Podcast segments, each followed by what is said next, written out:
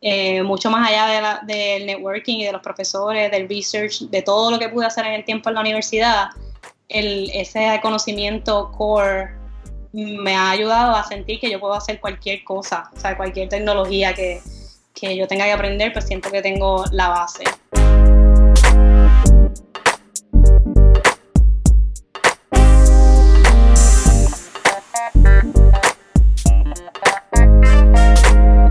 Que hay familia? Mi nombre es Jason Ramos y bienvenido a Mentores en Línea, un podcast donde hablamos con los empresarios e influencers responsables por las marcas más destacadas, para que así conozcas quiénes son tus mentores en línea. Y en el episodio de hoy tengo a Xiomara Figueroa, quien es la cofundadora y CTO de Booksloth, una compañía que busca ayudar a los lectores ávidos a simplificar el proceso de descubrir libros basándose en dos cosas, sus intereses y los intereses en común con otros lectores. Así que Xiomara, bienvenida al episodio de hoy. Gracias, Jason. Un placer estar aquí contigo hoy. Xiomara, un... el placer es mío. Actually, vamos a hacer una pequeña nota al calce, que eres la, la primera compañera del grupo de Global Shapers que entrevisto oficialmente. Ay, brutal, brutal, súper pompeada de estar allá en Global Shapers también y, y bueno, super, no, no te esperaba, no esperaba encontrarme con tanta gente cool, so cool que estamos ahí en el mismo grupo. ¿Verdad? Es un, un, grupito súper interesante y, y, honestamente que yo he aprendido tanto en las varias reuniones que hemos tenido, pero tampoco hemos tenido un montón. Yo creo que ha sido... Ha hecho súper cool la dinámica. Yo creo que I'm more than excited to be a part of that group. Sí, yo también, yo también. Mm. No puedo esperar. No, no trabajamos. Sí, eh, vamos a ver, la, es una nueva aventura, porque estamos entrando al grupo pues con este reto de COVID que yo creo que es bastante interesante para todo el mundo estar en un fellowship sin conocerse en persona. Pero la dinámica rica ha sido súper cool la interacción, así que nos estamos acoplando a esta nueva realidad. Exacto, ¿no? Y a la vez también por lo mismo que dices de, de todas las cosas que están pasando a la vez junto con COVID, so yo lo veo más como más oportunidades para sentirse útil. Hay tantas cosas que uno puede hacer para impactar que me imagino que ahora van a duplicarse. Así es. Mira, pero vamos a hablar un, un ratito pues, de lo que es Booksloth. Pero antes de entrar en eso, quiero que me cuente un poquito de quién es Xiomara. Yo sé que eres 801, sé que eres jerezana. Y por ahí hay una historia bien interesante de cómo tú llegas a ciencia de computadora. Así que arrancamos por ahí y yo creo que la conversación me la va a estar súper cool. Sí, esto, bueno, disclaimer, soy 801, sí, pero no soy de las haters con 802, me llevo súper bien con los del colegio, súper fan del colegio. Eh, soy, em, eh, crecí en, en Comerío, eh, soy la tercera de cuatro hermanos y la primera en ir a la universidad. como dijiste, fui a la UPR de Río Piedra y ahí terminé un bachillerato en ciencia de cómputos, pero no fue necesariamente donde empecé, entré en arquitectura. Eh, entré en arquitectura porque realmente no sabía por dónde empezar. Eh, crecido en Comerío, estudié en la única high school que hay en Comerío, hay una sola, hasta hoy en día hay una sola high school en Comerío. Y eh, no necesariamente tuve la orientación que hubiese tenido, eh, así que el path de high school a universidad estuvo en mis manos y en la de mis papás, que tampoco necesariamente tenían la experiencia. Eh, así que fue más como a ojos cerrados decir, bueno, yo creo que a mí me gusta la matemática, o soy buena en la matemática, en aquel momento lo era. Eh, me gusta dibujar y el arte, tal vez arquitectura tenga algo que ver con esas dos cosas. tenía tenía un IGS alto, se pude entrar. Y como lo vi fue más lógica de pues si entro por arquitectura, después se me va a hacer más fácil moverme a cualquier otra versus entrar a cualquier otra. Y después si quería entrar a una pues más difícil iba a ser un poco más cuesta arriba. Pero nada, empecé en arquitectura, di un montón de vueltas, estuve un año ahí, eh, tuve muchos profesores que, que me ayudaron a descubrir eso, si me tenía que ir o quedar en arquitectura Em, me movía naturales, que era, que era el edificio del frente, gracioso porque tuve un profesor que una vez me dijo, eh, estaba en ese tiempo de struggling con, no sé si me va bien arquitectura o no, y él me dijo, ¿sabes qué? Tú, yo creo que debes cruzar la calle. y eh, fue como su, su, mi cue para decir, ok, me voy a naturales.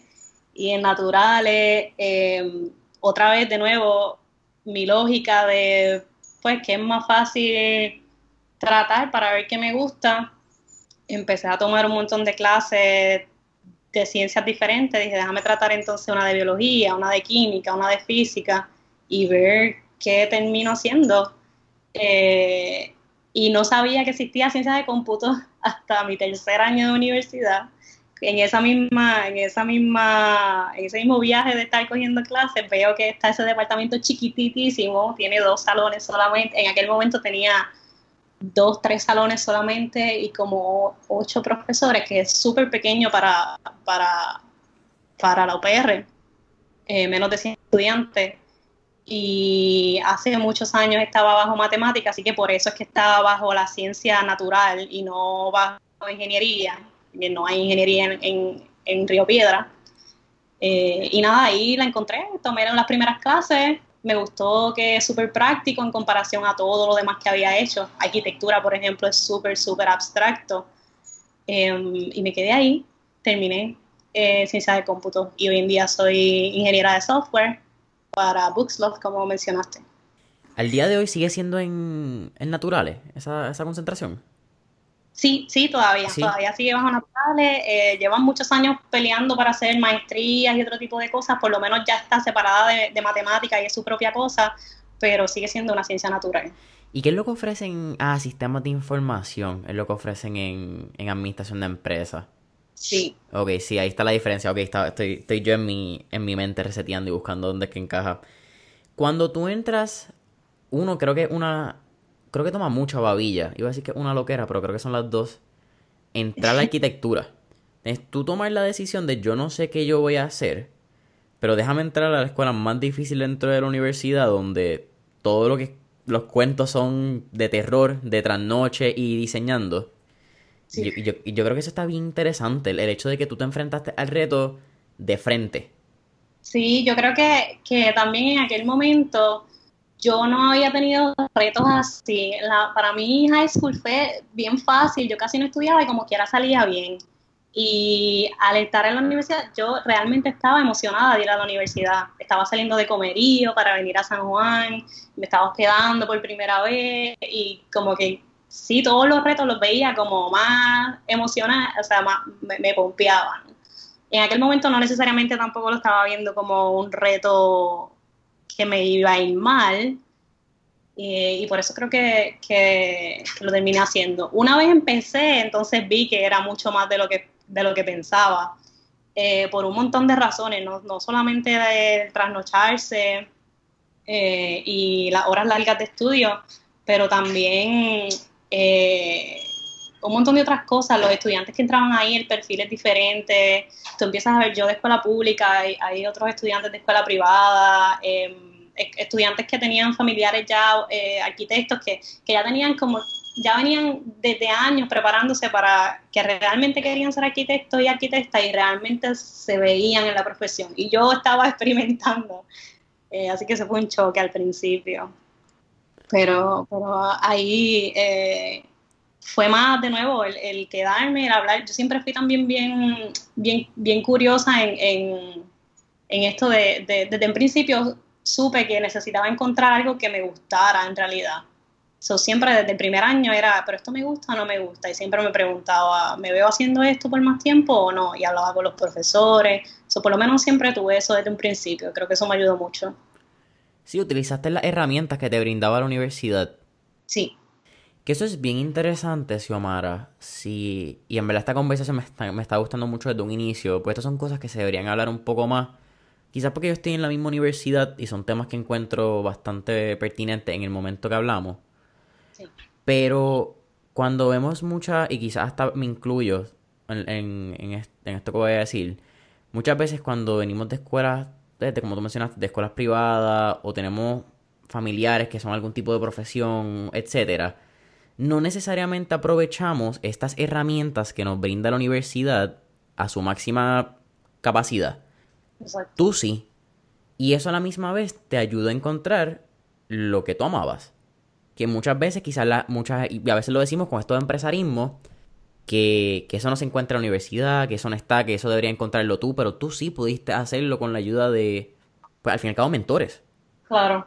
Which it's, it's fascinating en, escucharlo y, Y qué bueno que lo mencionas, porque son cosas que deberíamos tomar en consideración. ¿Cuándo entras al... Bueno, en esos años tú también fundas Include Girls.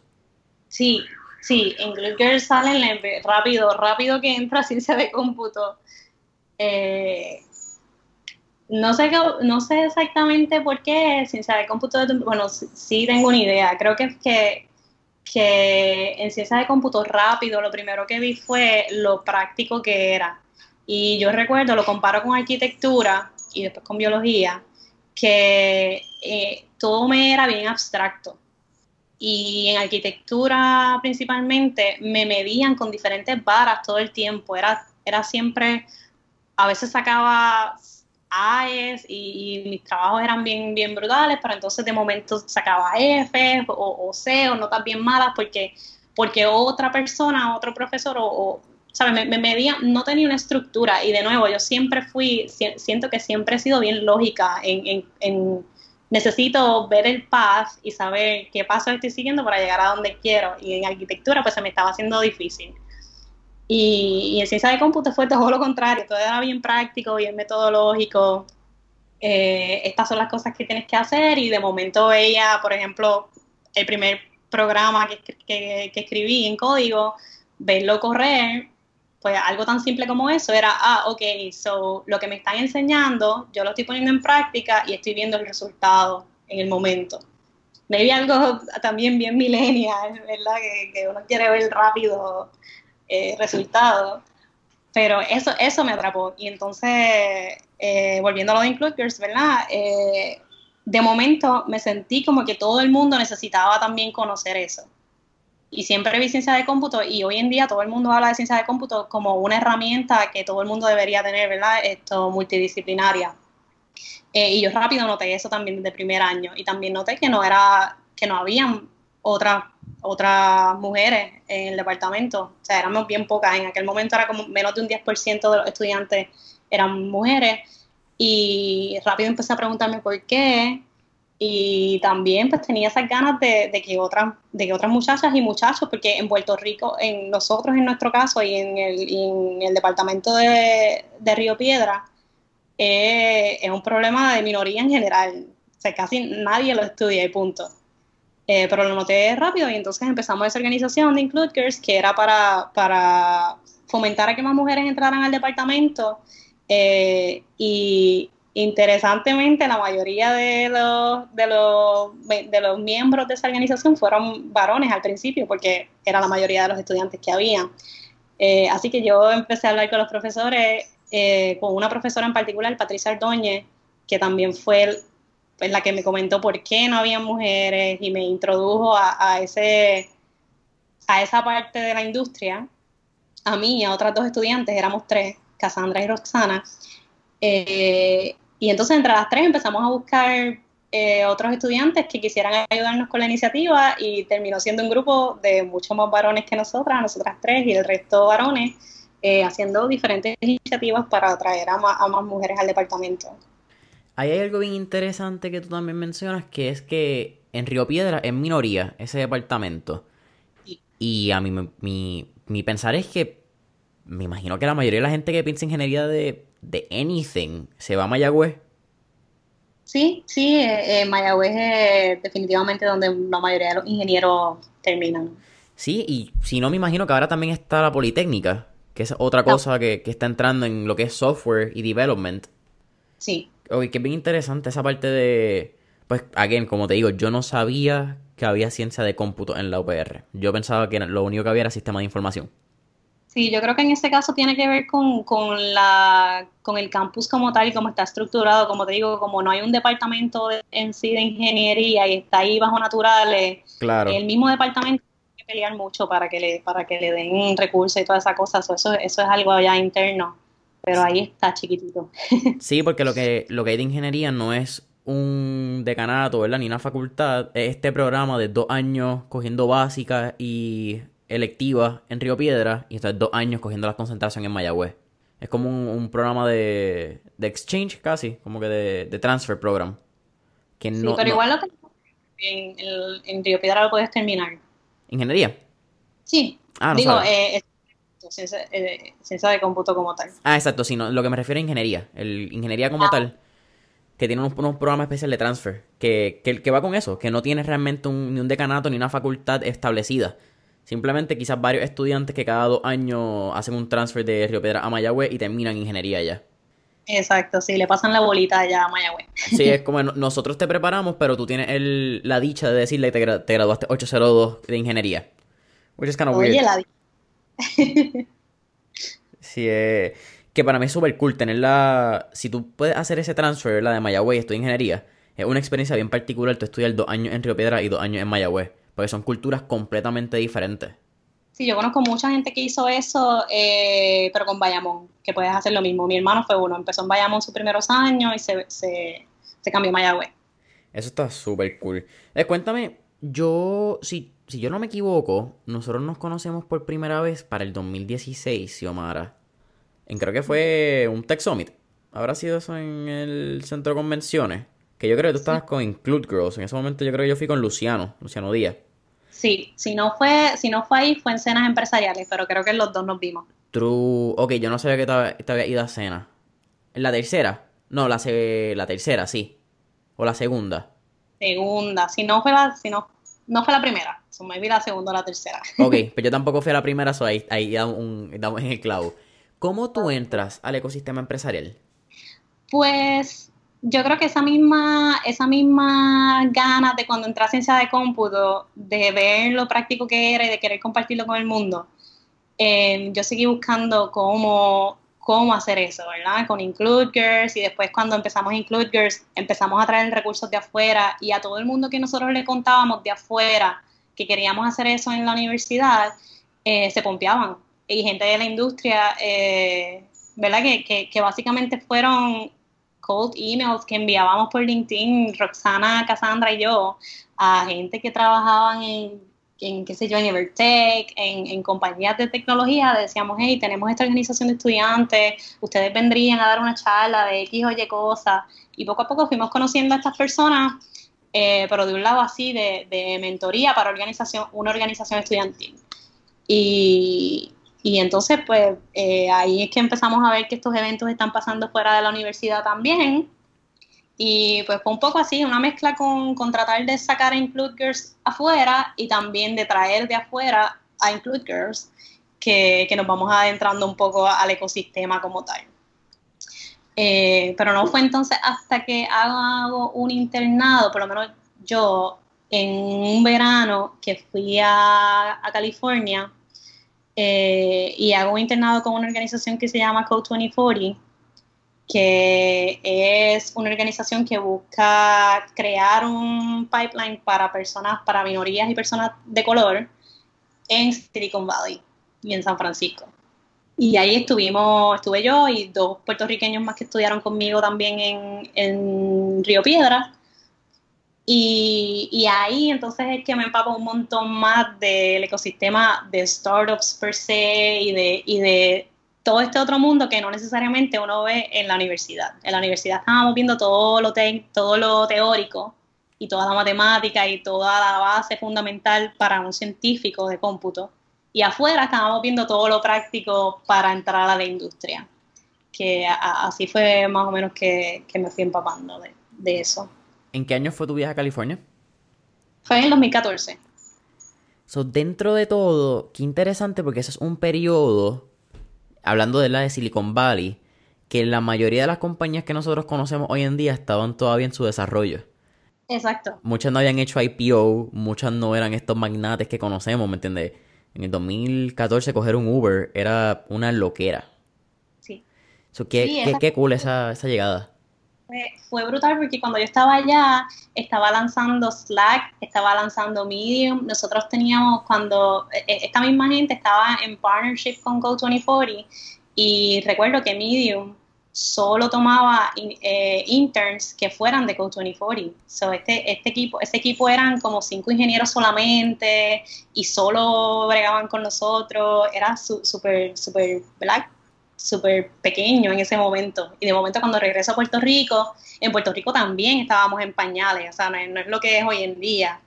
Eh, igual regresaba y acá no encontraba eso mismo. sentía que estábamos años luz atrás, eh, pero a la vez yo tampoco me sentía con los recursos de empezar algo así. Si habían varias personas que eran claves en el ecosistema, como, como Ramfis Castro, eh, que, me puedo acordar ahora mismo, Sofía Stolberg, eh, estas personas que ahora mismo siguen siendo pilares en, el ecosistema, en aquel momento eran las únicas. Eh, y nosotros tres que volvimos de allá, de era como que, ok, ¿qué hacemos ahora con todo este, con todas estas ganas de seguir haciendo cosas parecidas? pero no necesariamente tenemos los recursos acá, ¿qué hacemos?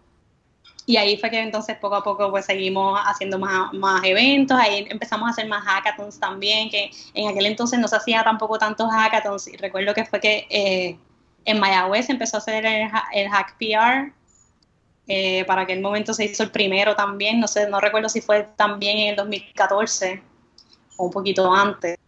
Eh, y también ahí fue que vi un poco de lo que vi en Silicon Valley empezando acá en Puerto Rico, que, sí me parece interesante cómo, cómo, ha cambiado todo en, cinco años. Sí, es, es curioso, porque yo creo que si, pues, si hacemos esa comparación, como quiera seguimos, incluso después de cinco años de avance, seguimos como que años luz detrás de Silicon Valley. Pero yo creo que es una, pues, un ejercicio de, de dónde está la varia dónde, y con qué tú comparas tu situación actual. Porque si comparamos dónde estábamos hace cinco años ahora, hemos adelantado un montón. Y si miramos lo que somos ahora con otros países que están empezando a desarrollar sus hubs de tecnología, pues estamos años luz adelante. Eso es un, es un ejercicio bien interesante simplemente de tú mirar dónde está y, y hacia dónde vamos, que yo creo que es lo más importante. exacto, sí, bueno. Con eso mismo del ecosistema empresarial, cuéntame qué pasa, porque ustedes crean Bookslot, que vamos a entrar a eso ya mismo, que tú lo, creas con Lindsay, que es tu cofundadora, pero eso pasa después de María. ¿Qué pasa entre 2000, bueno, tú te gradúas en 2015 de la OPR, ¿verdad? Sí. ¿Qué pasa después de esa graduación hasta pues, María? Pues pasan un montón de cosas. Eh, yo ya estaba, eh, ¿verdad? 2015, 2016, a principios de 2016 es que yo voy como wrapping up en, el, en, el, en la universidad, que me faltaban hacer algunas clases, quería terminar antes, por lo mismo, porque pues acababa de hacer ese internado en San Francisco y a la vez estaba viendo otros startups acá en Puerto Rico. Eh, cuando regresé empecé a hacer internados en Puerto Rico también con startups que veía, o estaba estudiando y trabajando eh, trabajaba para Paulsens, que después fue Campo Data y era uno de los startups de, de la primera generación de Parallel, de Parallel 18, de Parallel 18. Y recuerdo que ya yo estaba trabajando con este startup, todavía no había lanzado Parallel 18, em, pero entonces ellos van a lanzar para ese momento y ponen un anuncio en Facebook y ponen que están buscando voluntarios que quieran trabajar con startups. Y yo no lo pensé ni dos segundos y me tiré de cabeza, rápido vi, voluntario, gratis, startups, ok, yo siempre, siempre gravitaba a esas cosas. Eh, entonces terminé ahí eh, de voluntaria, ellos lanzaron una cosa que ellos le llamaban los fellows, esa, esa primera clase, y eran era un grupo en aquel momento de 10 personas que tuvieran un, unos skill sets en específico, ¿verdad? Eh, tal vez estabas empezando como abogado o empezando como contable o empezando como software engineer, que era mi caso, y nos daban ese espacio para que trabajáramos una primera parte como voluntarios con los startups y después ver ¿verdad? si encajaba o no y, dar como servicio a, esos primeros startups que van a estar en esa primera clase. Eh, y entonces ahí fue que, que estuve súper, súper inmersa en startups porque estaba trabajando con muchos a la vez de voluntaria de nuevo, eh, tratando de ayudar lo que pudiera y a la vez pues interactuando con los mismos mentores que venían a Paralel, si había una charla ellos me dejaban entrar también, son las mismas clases y las mismas cosas que estaban haciendo los founders como tal en esa primera clase, pues yo las estaba haciendo también como, como allí como voluntaria llevando café a, la gente como, digo, como, como yo digo. Eh, y entonces de ahí Sí, o ibas a decir algo, siento que, voy a millón. No, no, relax, en verdad, iba, iba a decir un comentario, pero es como con una super nota, que es que tú, tú estuviste en la generación 5, ¿verdad? De Parallel, después con Buxlos. 5. Estuve en la primera de voluntaria y después no es hasta las 5 que, bueno, primero en, el, en la primera de pre-18, que es un esfuerzo que hacen después del huracán María. Como... Ajá. Ok, yo no sabía esa de pre-18, qué cool. Sí. Ah, sí, no, pues tú eras una veterana, eso, eso es lo, yo creo que será el comentario realmente, que tú corriste el, el programa y, y, que pudiste ver la evolución.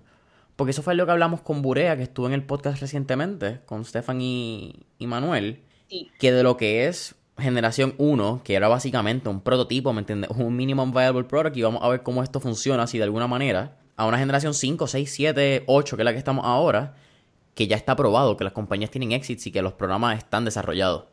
Pero, Es- anyhow, ajá, perdón que te interrumpí, continúa.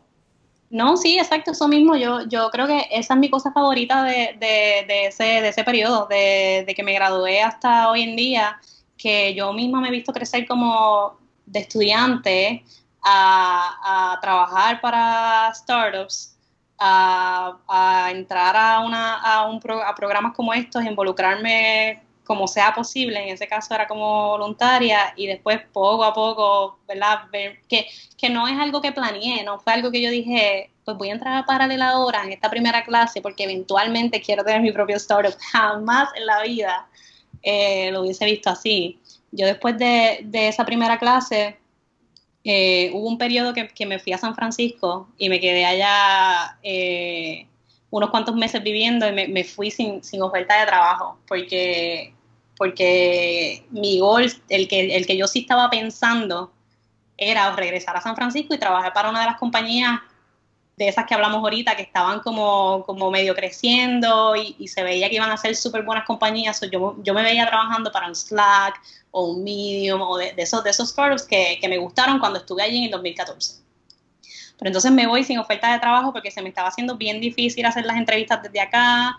Eh, y, y, de eso podían, pudiéramos hablar un montón de tiempo porque, porque ahí es como yo no sé si todo el mundo sabe que, que, eso pasa, pero nosotros dentro de la industria, los ingenieros, sabemos que, que, ese proceso de entrevista está roto. Y yo creo que Miguel Ríos en su, en su conversación contigo lo mencionó un poco también, eh, mucho bias, ¿verdad? Y entonces al yo ser mujer, a ser minoría, al también ser entry level, porque no, no estaba tampoco súper preparada, o sea, mi, mi, mi background y mi resumen no llegaba para nada al lado de alguien que se hubiese graduado de Stanford o de, o de MIT.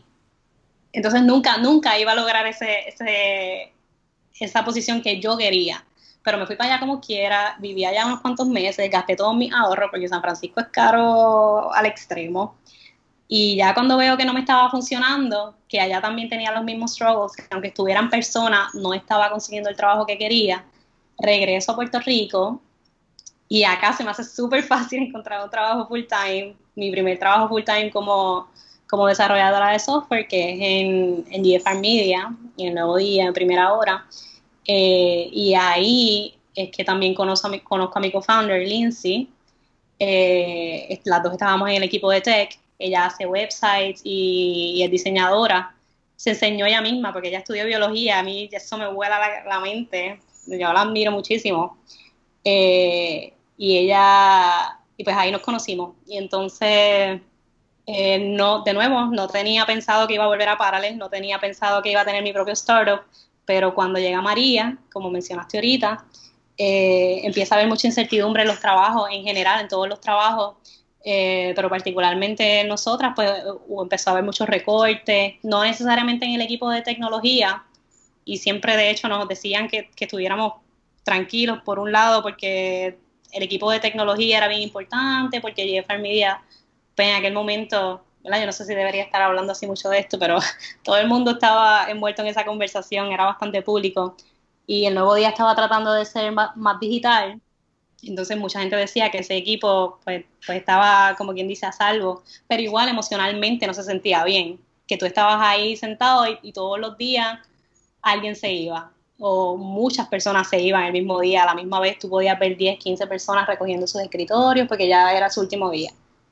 Y, y comenzó a ser bastante difícil eh, para, para, el equipo. Y entonces, por el otro lado, Lindsay y yo siempre estábamos, pues al ser una de las pocas eh, del equipo, habían, habían otras, eran, éramos como cuatro o cinco en un equipo de veintitantos. Eh, pasábamos mucho tiempo juntas y hablábamos mucho y una de las cosas que hablábamos era de leer. Ella lee muchísimo, mucho más que yo. Eh, y las dos usábamos la misma herramienta para el Bookish App competidor de nosotras, que, que, que es de Amazon. Gracias por la aclaración para saber cuál era. No sabía si era, si era ese o era el de nuestra compañía de la manzana. No, el de Amazon. Ok. Lo, seguimos usando. Eh, y, pero hablábamos de por qué no nos gustaba, de qué haríamos nosotras. Eh, la mezcla de la incertidumbre de María, el no saber qué íbamos a hacer, el no sentirnos bien en el trabajo y, el tener este, ese tiempo de, algo que estábamos hablando, ella era diseñadora y yo programadora, dijimos, pues vamos a tratar de hacerla nosotras en, nuestro tiempo. Eh, empezamos a trabajarla, a diseñarla, éramos, éramos tres en aquel momento, co-founders, terminamos siendo dos. Eh, pero no estábamos pensando en que iba a terminar siendo un startup. Vimos que Paralel anuncia la primera preaceleradora, la, la incubadora eh, pre-18, que era su forma de contribuir a, lo que había pasado después de María. Y solicitamos, cuando nos aceptaron Lindsay y yo, eh, las tres que estábamos trabajando en el proyecto, hablamos de cómo haríamos si teníamos un trabajo full time y nos acaban de aceptar en esta aceleradora, bueno, preaceleradora, que nos requería que una estuviera full time. So Lindsay rápido dijo, bueno, yo renuncio, ustedes se quedan, vemos cómo hacemos, eh, lo tratamos y vemos si hay algo ahí, si no, pues pues lo vemos. Pero a, última hora decidimos renunciar las dos juntas, renunciamos el mismo día, siempre es algo que nos gusta, bueno, no, no es que nos gusta, pero siempre nos acordamos y es como que, wow, de verdad hicimos eso, el mismo día renunciamos para hacer esto y no, no, estábamos claras necesariamente de, de, cómo nos iba a ir. Pero en aquel momento veíamos, no veíamos nada negativo, para serte sincera, en aquel momento todo se veía positivo de, renunciar, de tratar algo nuevo, era un aire nuevo, eran recursos que íbamos a tener nuevos, eh, íbamos a aprender como quiera que sea, si nos iba bien o si nos iba mal, y, por lo menos por ese lado sentíamos que estábamos en la posición de poder hacer eso. Y entonces ahí fue que empezó esa aventura. Vamos a hablar de... A, mí me interesa mucho porque ambas tienen un aspecto técnico. Una sabe diseñar, que, es otra cosa que no hablamos, y eventualmente me, me lo hablamos al final, me lo hablamos en algún punto en, en alguna tangente. Pero tú eres especialista en desarrollo de iOS. Sí.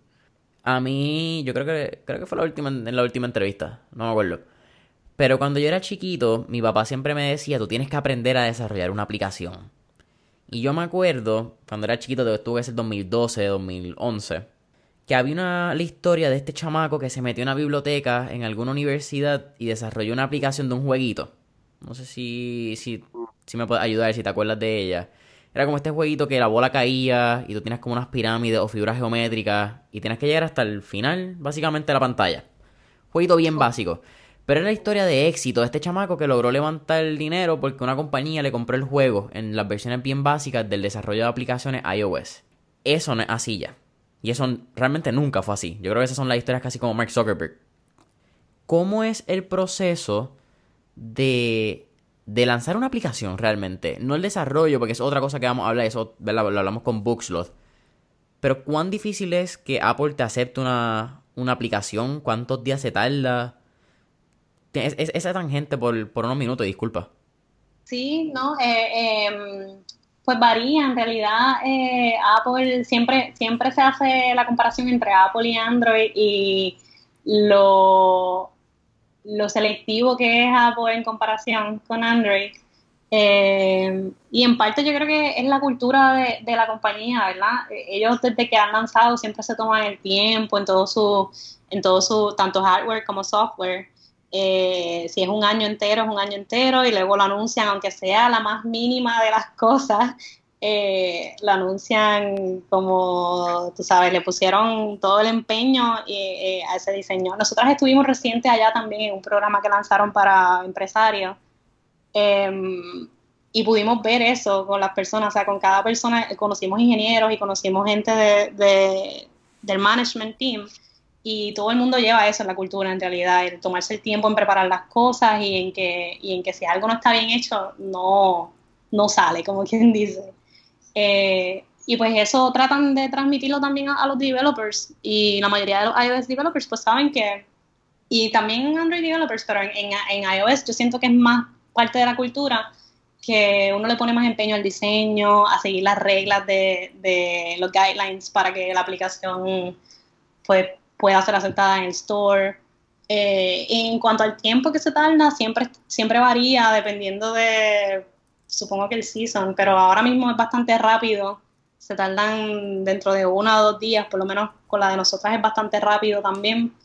Eh, así que por ese lado, pues no, una, yo creo que una vez tú entiendes que, hay unos guidelines que seguir y, y, que realmente vale la pena tomarse el tiempo de hacer algo bien hecho, eh, todo lo demás fluye.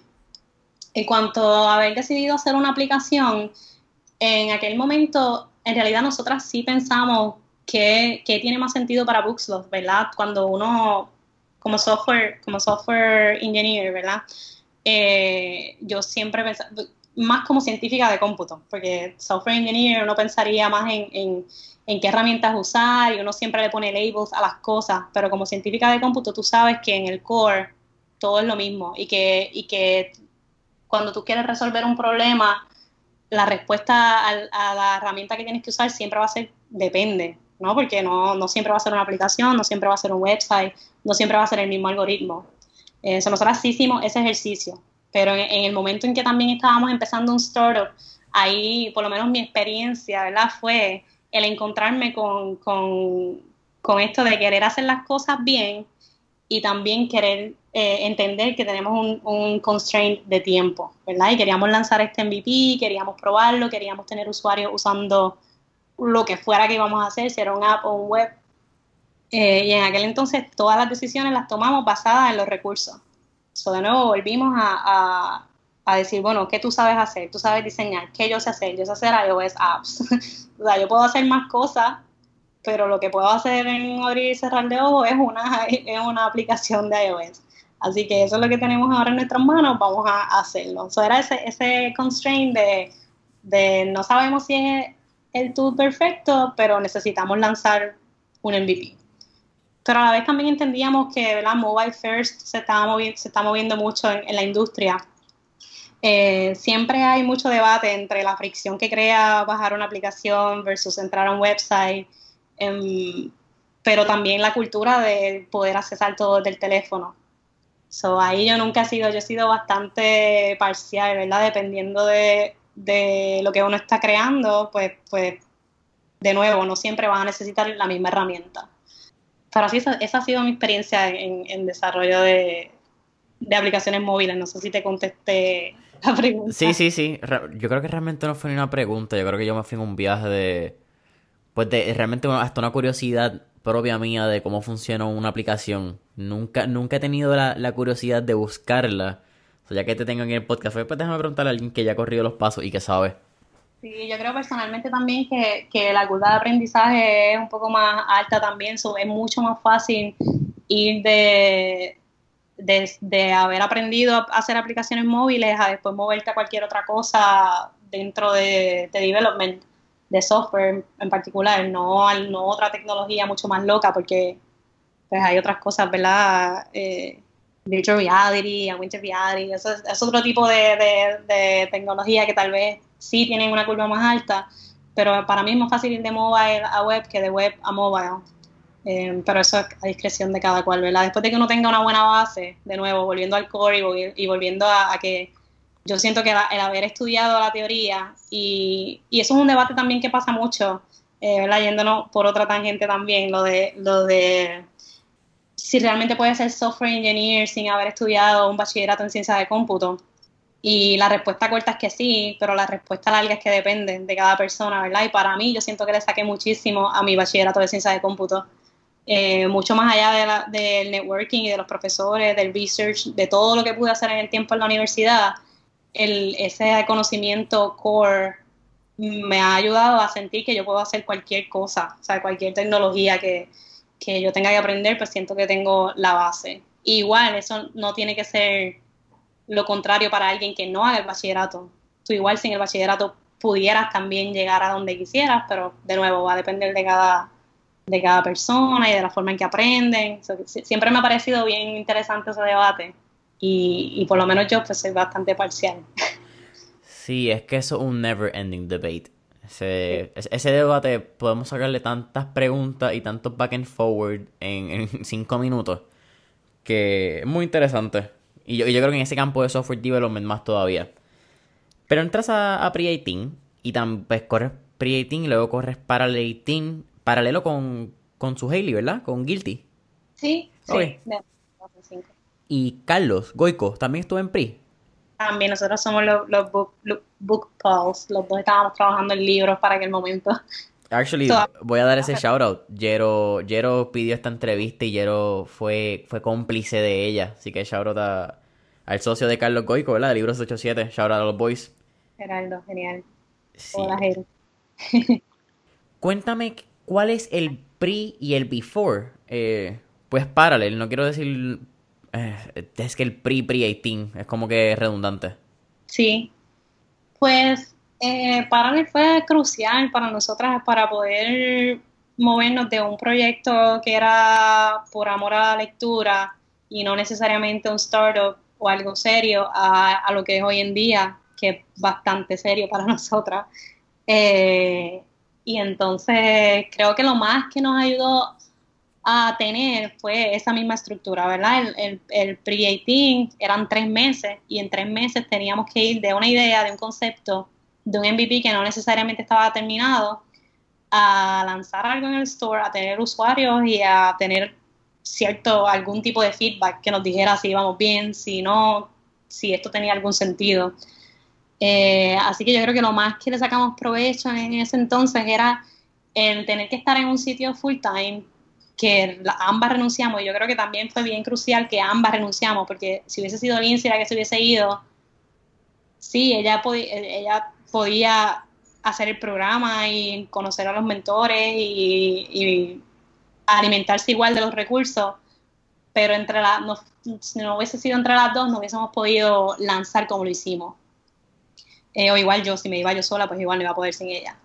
Eh, yo creo que esa decisión de irnos las dos fue crucial y, y de sacarle el mayor provecho al programa, de ir a todas, a, todas las charlas, el, realmente aprender todo para nosotras era nuevo, por lo menos para mí misma, que, que, estuve de voluntaria en esa primera generación y todas estas cosas ya yo las había escuchado. De hecho, había muchos mentores que estaban regresando, que ya yo los, que, que los conocía de vista, que decían, ah, este fue el que vino en generación 1 a hablar de X o Y cosas, y regresó a Breaking a hablar de lo mismo, pero yo no necesariamente, yo obviamente veía todos estos temas con, con una perspectiva distinta, porque ahora estaba tratando de yo crear algo y no era algo que, que en aquel momento yo estaba procesando y ya, y lo entendía, y ah, ok, cool, qué chévere, y, pero no lo retenía, versus ahora que era, ok, ¿cómo entonces pongo todas estas cosas en práctica? Eh, yo creo que esa parte fue bien crucial. Y después el entrar a Parallel 18 eh, fue mucho más crucial todavía porque ya ahí teníamos un producto que habíamos lanzado, que estábamos viendo que tenía usuarios orgánicamente, que fue algo que nos pasó desde un principio, que, que la gente actually estaba bajando la aplicación y nosotros no estábamos haciendo ningún esfuerzo monetario muy grande o esfuerzo en general de marketing.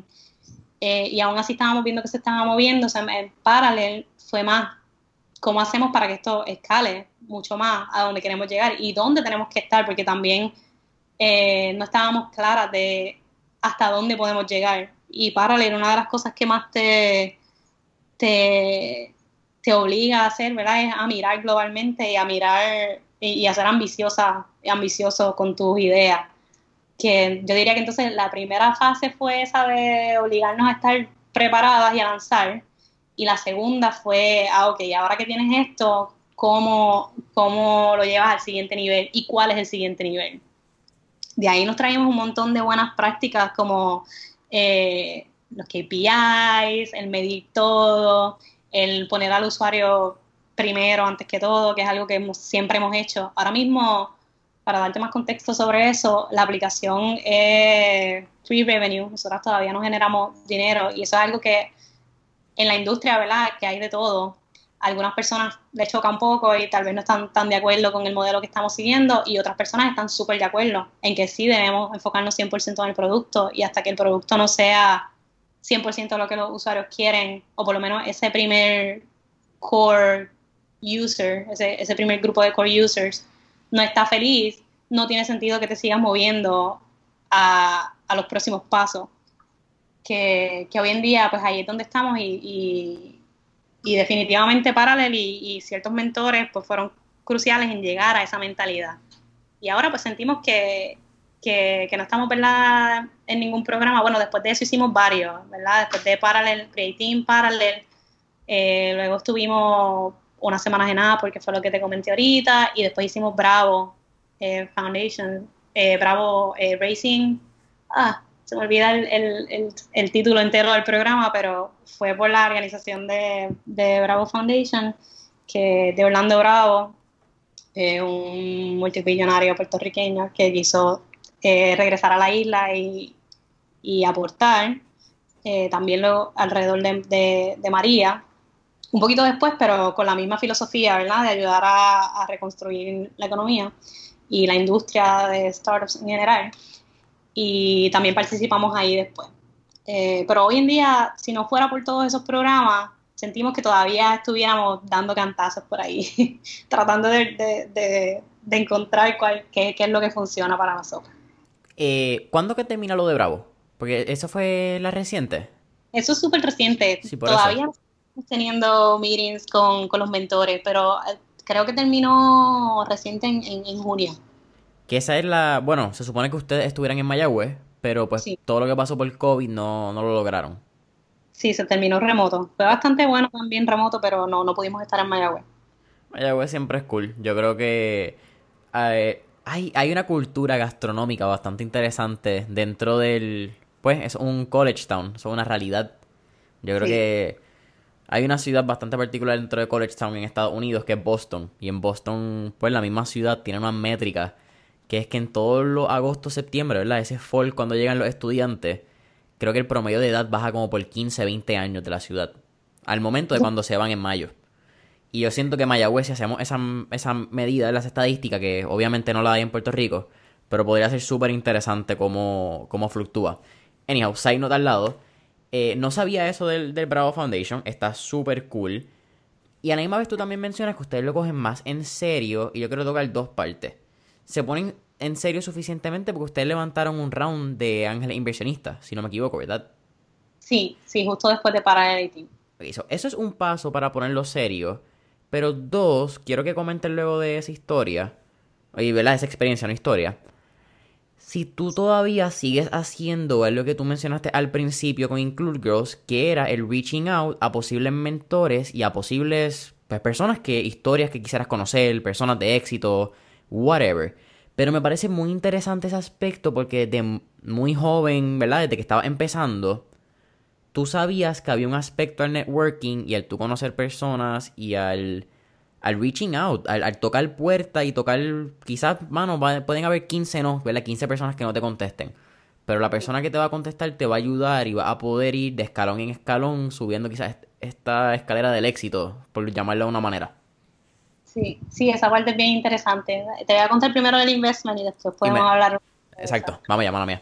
Sí, en el investment, eh, nosotras no necesariamente teníamos pensado levantar cuando, cuando pasó, eh, pero, de, pero no era porque no lo necesitábamos, era porque, de nuevo, éramos un poco, ignor no, no iba a decir esa palabra, iba a decir ignorante, pero no, no, cae, no cae en la historia. Eh, no entendíamos que nos tocaba levantar dinero.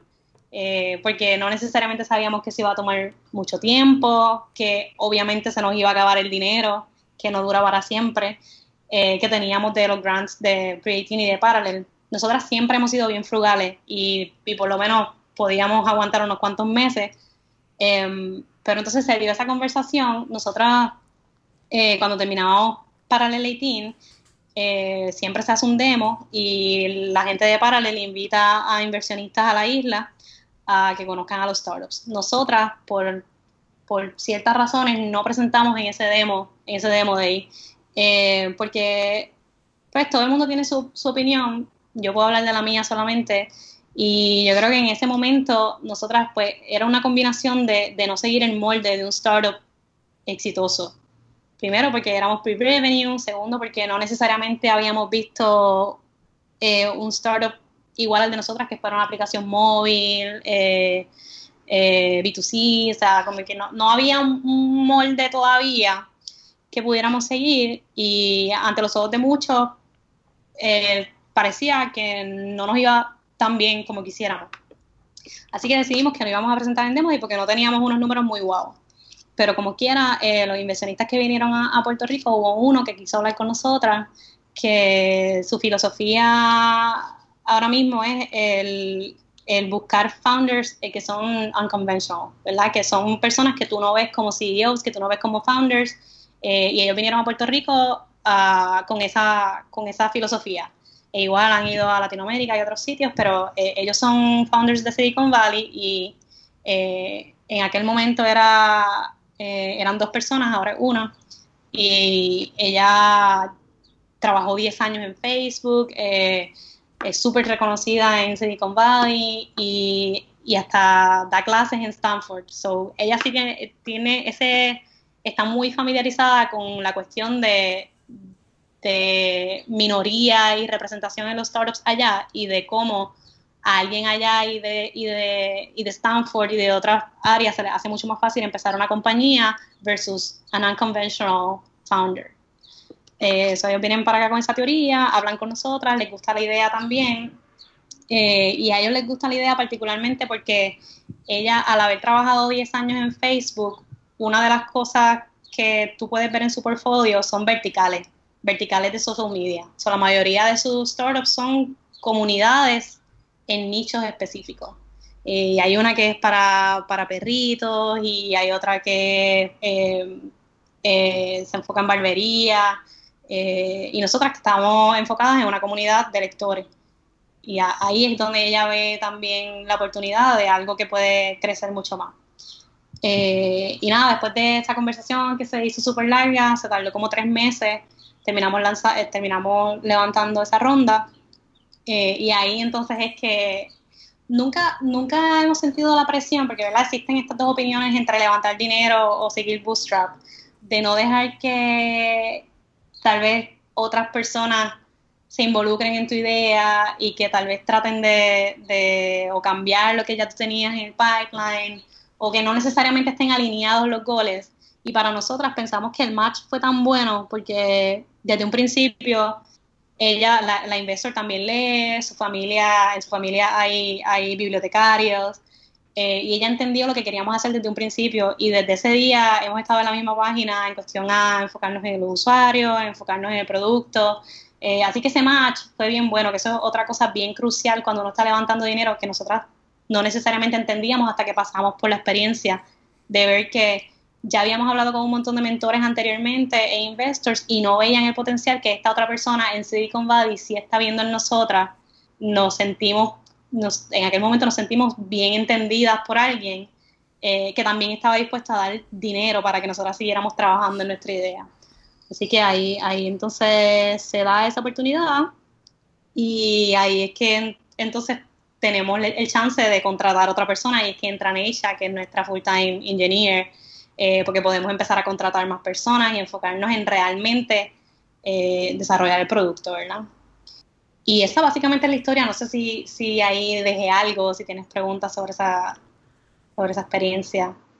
Yo creo que el highlight, el highlight es que es bien importante cuando uno, por lo menos para nosotras, ¿verdad? Porque cuando uno está levantando dinero, a veces lo, a veces lo único que quieres es el dinero, pero a veces lo que quieres es la mentoría y lo que viene detrás y los recursos. Eh, y para nosotras, definitivamente, by far, eso ha sido lo primordial.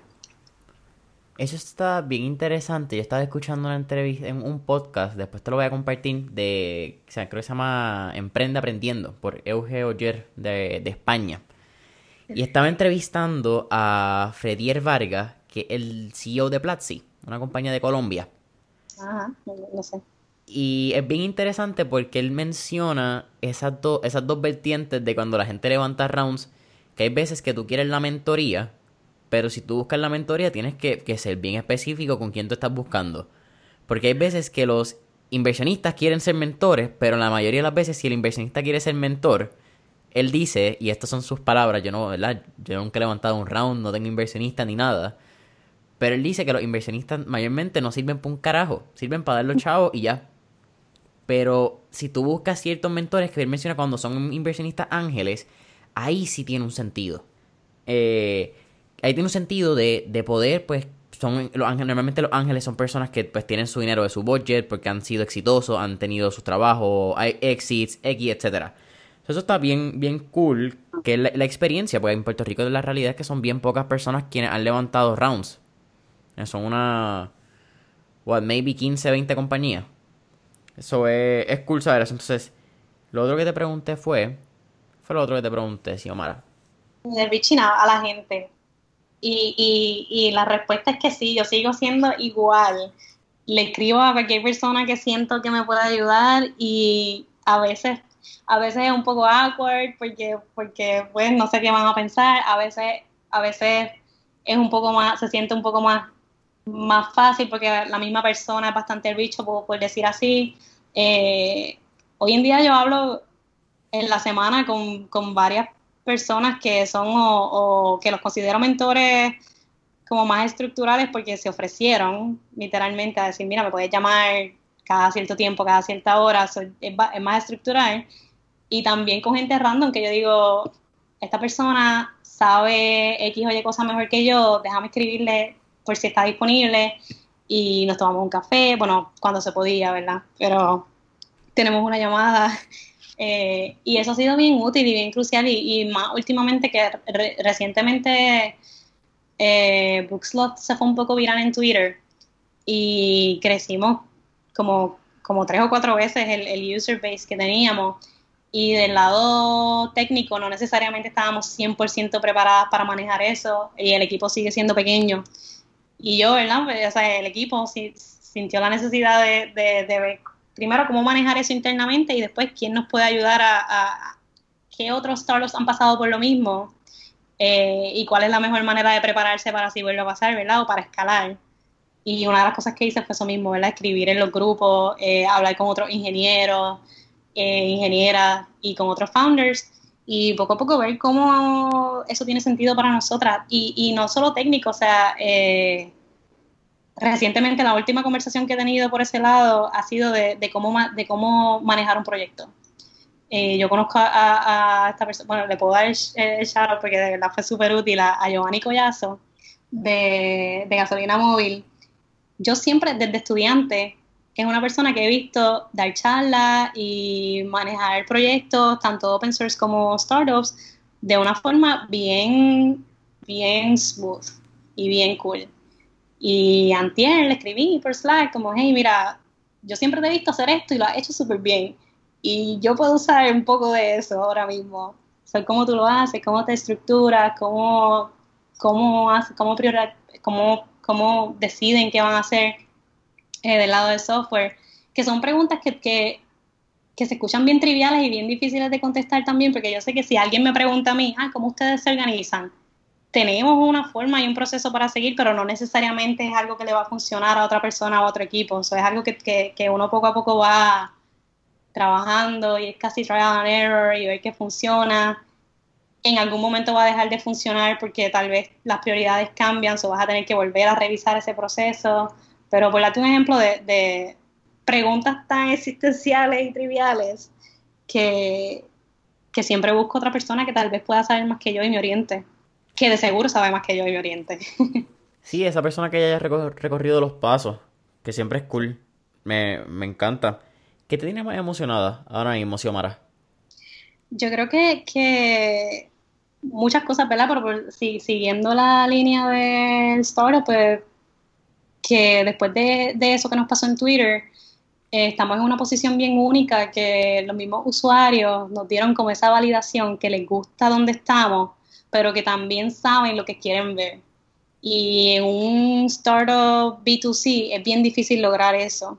ahora, ahora es más como escuchar con más atención a los users y poder ejecutar. Eh, en parte eso me emociona un montón y a la vez me asusta un montón. Porque literalmente yo siento que lo único que hace falta es ejecutar. Y si no salen las cosas bien, no va a haber ninguna otra cosa a la que le pueda echar la culpa. Eh, eh, es un poco gracioso, pero a la vez pues, tú dices, wow, o sea, es una cosa que, que está pasando ahora mismo y que si no la aprovechas, ¿verdad? Como se supone, pues no, pues eso es un poco, un poco emocionante y a la vez asusta. Pero, pero yo creo que la emoción le gana más. Eso me tiene bien pompeado. Tengo una, maybe dos preguntas antes de las últimas tres que siempre hacemos al final. Pero, ¿cómo ha sido la adaptación de, ambos, de ambas, Lizzie como tú? Porque hablamos, ambas tienen un background bien técnico. Lizzie, pues, aunque estudia biología, se, pues, se profesionaliza, se desarrolla en website development y tú en iOS development. ¿Quién coge las riendas o cómo pasa esta adaptabilidad o casi moldearse para ventas y mercadeo? Pues eh, nosotras, yo creo que mitad que desde un principio, ¿verdad? Como te conté, pues esto puede ser algo positivo o negativo, pero nunca le hemos puesto 100% al marketing porque vimos al principio ese un poco de, del orgánico que se dio. Eh, no es que estamos diciendo que no es necesario, porque siempre hemos sabido que lo es, pero volviendo al tema de, que estamos bien, bien enfocadas en el producto, sentimos que el producto puede hablar por sí solo hasta, hasta cierto punto, ¿no? Y es lo que hemos visto de nuevo con el ejemplo de Twitter y, y el que si nos enfocamos 100% en hacerlo bien, de nuevo, no es que no necesitamos marketing, pero, pero fácilmente un 80% de, de eso lo puede cubrir el, el, el, buen trabajo que hagamos. Eh, pero también de la forma en que entonces se divide cuando sí tenemos que hacerlo, pues es, Lindsay quien, quien hace esa parte, porque pues al ser ella la diseñadora y también en nuestro caso ella es nuestra nuestra user perfecto, o sea, ella es el, persona a la que nosotros queremos llegar, porque ella lee exactamente el, el su, su, met, su hábito de lectura es bien parecido al core user que nosotras queremos tener. Así que si nosotras tenemos, en algún momento decidimos, estamos deliberando por algún feature o algo en el app, su opinión siempre va a ganar, siempre tiene un puntito más. Porque eh, la aplicación literalmente la estamos haciendo para alguien como ella. Eh, eso es bien interesante. Al ella, al ella tener esa perspectiva, pues el equipo entero y yo particularmente como co-founder, creo 100% en, en la decisión que ella haga de, de, marketing o de mover la aplicación o de o, anything related a producto, eh, tiene un poquito más de peso. ¿Lindsay no lee como cuatro libros a la semana? Sí, bendito, pero recientemente no he podido leer porque no, no hemos tenido mucho tiempo, pero ella sacrifica sus horas de sueño para leer, eso que siempre que tenemos un meeting por la mañana y la escucho media dormida, es como que, mmm, sé que te acostaste a las 4 de la mañana leyendo, ¿verdad? Eh, porque le encanta. That's impressive as fuck, en verdad. You know, yo la envidio un poco. es un montón. Yo creo que no se yo creo que no se nos quedó nada. Yo creo que estoy súper complacido con, con esta entrevista. Yo creo que yo también me he divertido un montón. Sí, ¿verdad? Yo, esta, esta, es mi última pregunta y yo creo que lo quiero hacer por, pues, por lo que estamos pasando recientemente, que es casi un periodo por, por usar la palabra de woke, que, que no me gusta usarla. Pero ¿cuál ha sido tu enseñanza más grande y a la misma vez el reto de ser la co-founder de una compañía donde ambas son mujeres pues, mano, un espacio de development que tú misma mencionaste que es bastante liderado por hombres. Yo creo que em, el reto, ¿me dices el reto más grande o, la satisfacción? Ambas, el, reto y la enseñanza. La enseñanza. Em, wow. Yo creo que hay, hay varias cosas que, que, pudiera mencionar, pero la primera que me viene a la mente es que definitivamente no somos el molde de co-founders que uno espera ver. Y tal vez en Puerto Rico no somos las únicas tampoco que no, que, que no es el molde. Porque en Puerto Rico, pues muchos de nosotros somos minoría y realmente cumplimos con un perfil que otras personas esperan ver. Eh, pero yo creo que eso nos ha dado una ventaja de, de que vemos eh, el negocio de una forma diferente a, a, como otras personas ya lo ven. Yo creo que, que mucha gente que si es el perfil o que si siguen el molde o las reglas, em, tratan de seguir un tratan de seguir un modelo que no necesariamente encajan con la idea o el producto que están tratando de hacer y, y tal vez se cohiben un poco de seguir el instinto, yo diría. Yo creo que de nuestra, de nuestra, en, en nuestra experiencia hemos seguido más el instinto que, que feedback en general. Y sí, ha habido mucho feedback bien útil de la comunidad y de los mentores y que nos han traído a donde estamos, pero hay otros que, que obviamente tienen las mejores intenciones del mundo, pero que no necesariamente se acoplan a que estamos. Y en esos casos hemos seguido mucho el instinto y, el, instinto, y el instinto de ambas que, que interesantemente siempre siempre estamos en la misma página, o algo, algo debe haber ahí si las dos siguiendo el instinto estamos en la misma página, so let's go for it, ¿verdad? Eh, y yo creo que en parte pues tiene que ver un poco porque, porque al ser mujer pues vemos muchas cosas diferentes. eso, eso nos ha ayudado un poco y siempre tratamos de verlo, siempre hemos, hemos tratado de ver la cuestión de ser minoría y, y mujeres en el campo como algo positivo, eh, como qué cosas podemos traer a la mesa que aún no están. Eh, en vez de ver lo negativo y de ver que no hay representación o, o, alguna otra cosa. Eh, y, nada, retos como tal no, no, hemos tenido, obviamente hemos tenido retos, pero son retos que cualquier otro startup tendría, eh, hombre o mujer. Y, y, también hemos visto muchas personas bien dispuestas a ayudar, igual independientemente de que seamos hombres o mujeres co-founder en Puerto Rico la cultura es así, más en, el empresarismo, eh, somos bastante open a ayudarnos, que eso lo hemos visto mucho también. Boom, ahora sí, ahora sí ya, ahora sí estoy full complacido. Si Omar, al final siempre hacemos tres preguntas. Tú has escuchado Mentores en línea, así que vamos a ver si, si te preparaste para ella. Si pudieras escoger, si pudieras montarte en una máquina del tiempo y pudieras escoger alguna época, década o periodo histórico para visitar. ¿Cuál escogerías y por qué? Mira, como, como bien dijiste, yo he escuchado tu podcast un montón. Eh, había querido escucharlo todo, no estoy al día, lo confieso. Pero siempre que haces esa pregunta, yo no, no la sabía responder hasta que escuché a Stefan y a Emma. Y yo creo que yo soy de ese corillo que, que no iría al pasado. Yo sé que hay muchas cosas históricas que estaría bien cool de revivir, pero yo creo que yo preferiría ir al futuro y ver hasta dónde llegamos con esta, donde, donde, estamos ahora mismo en esta revolución tecnológica, eh, hasta dónde llegaríamos. Y yo sé que Stefan mencionó lo de ir a Marte y que maybe él se montaría en el cohete, yo no llegaría ahí, yo no, no, no llegaría tan lejos. Si, si, si nos tocaría ir a Marte no me montaría, me quedaría más como en el, en, en el lado del background, estar tal vez envuelta en la ingeniería de, de los cohetes o cualquier cosa que vaya a pasar para Marte. No tanto en el spotlight, pero creo que iría al futuro. Me encanta. Tenemos un playlist en Spotify que tú le diste share en las redes sociales, que es el playlist de mentores en línea. Eh, pues, no tengo que, iba a decir el pitch, ¿verdad? Pero por si alguien no lo ha escuchado antes, es un playlist donde tenemos las canciones que motivan y pompean a nuestro empresario. Sí, con eso dicho, ¿qué canción pompea a Xiomara Figueroa? Ese, ese playlist, eso es una respuesta válida. Yo no sé si yo puedo añadir una canción más a ese playlist. El playlist está perfecto. Yo normalmente escucho de todo, dependiendo de, del mood.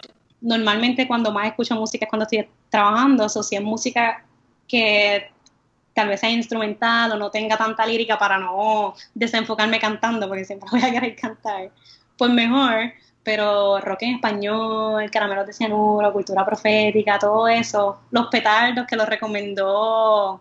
¿Quién recomendó los petardos? Eh, alguien que recientemente tuviste, Gino. Gino, exacto, ok, sí, pues fue para esos episodios. Ajá. Mi respuesta va a ser ese playlist. Yo no creo que yo pueda añadir algo más ahí, Jason. Estaba súper bueno. Yo, Sabes que a mí me pasa que cada vez que alguien menciona, y yo creo que lo he dicho ya varias veces, cuando alguien menciona una canción que es súper buena, es como que, coño, faltaba esa. Pero es que siempre van a seguir faltando buenas canciones porque hay tantas. Que, son tantos moods por, por usar la palabra que está de moda. Sí, definitivamente. Lo que pasa es que yo siempre, siempre Mi rutina es entrar a Spotify y poner los hits del día o un playlist que ya esté. no, no necesariamente me paso explorando cosas nuevas. Sorry, sorry por no tener una nueva. No, no, pero es, cool. Porque es la rutina. Eso es súper cool saberlo. Mucha gente quizás escoge un artista, tiene ya sus playlists preseteados. Pero es como que, ok, ¿qué está en, en el Discovery? Y nos fuimos con eso. Sí. Which is cool. It's, it's, it's a cool new thing. Might try it out. Tercera y última pregunta, Xiomara. Con el mismo propósito de, crear mentores en línea y poder crear un espacio donde founders, historias reales y no tradicionales, ¿verdad? Para que puedan traer un valor no, no tradicional al día a día de los jóvenes. ¿Cuál sería tu recomendación a cualquier joven que esté entre edad de 18 y 24 años que quizás quiere fundar una compañía o está en el proceso de fundar su primera compañía?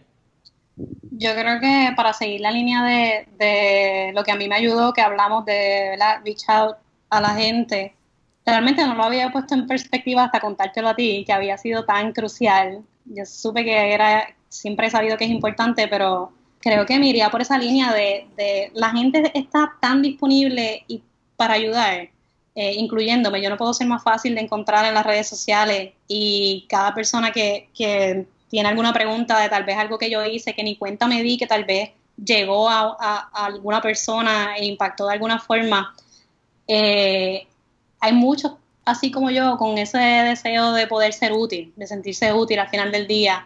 Eh, así que yo le diría a, esos jóvenes que, hagan eso, que traten de ver qué quieren eh, aprender o dónde quieren estar y, y, ya alguien lo hizo y esa persona que lo hizo está 100% dispuesta a ayudarte a llegar ahí. Mejor que eso está difícil. Xiomara, para mí ha sido un, placer. ¿Cómo te podemos conseguir en las redes sociales si quieres compartirlo? Y Bookslot. Eh, Bookslot es Bookslot App en Instagram y Twitter y el website. Y yo aparezco por mi nombre, Xiomara Figueroa, en casi todas las redes. El, el, username es diferente, pero soy bien fácil de encontrar. Importante, pueden bajar la aplicación en iOS, en el App Store, y disponible en Android también, o todavía. Sí, en ambos. Ah, pues ya saben, está en Android. ¿Eso es el Google Play Market? Sí. Ok, mira, la pegué. Nunca he tenido un Android, honestamente. No sé cómo funciona ese mundo. Tampoco. bueno, sí tengo, pero no tengo Android. Así que saben que pueden bajar Bookslot en Google Play Market, como en el, app, en el App Store. Pueden darle follow a Mentores en línea en Instagram y Facebook como Mentores en línea. Cinco estrellitas y recuerden dejar ese comentario cuando y subscribe en Apple Podcast. Compartan en las redes sociales los mentores en línea, App, eh, no, follow en, en Spotify y hasta la próxima. Brutal. Gracias.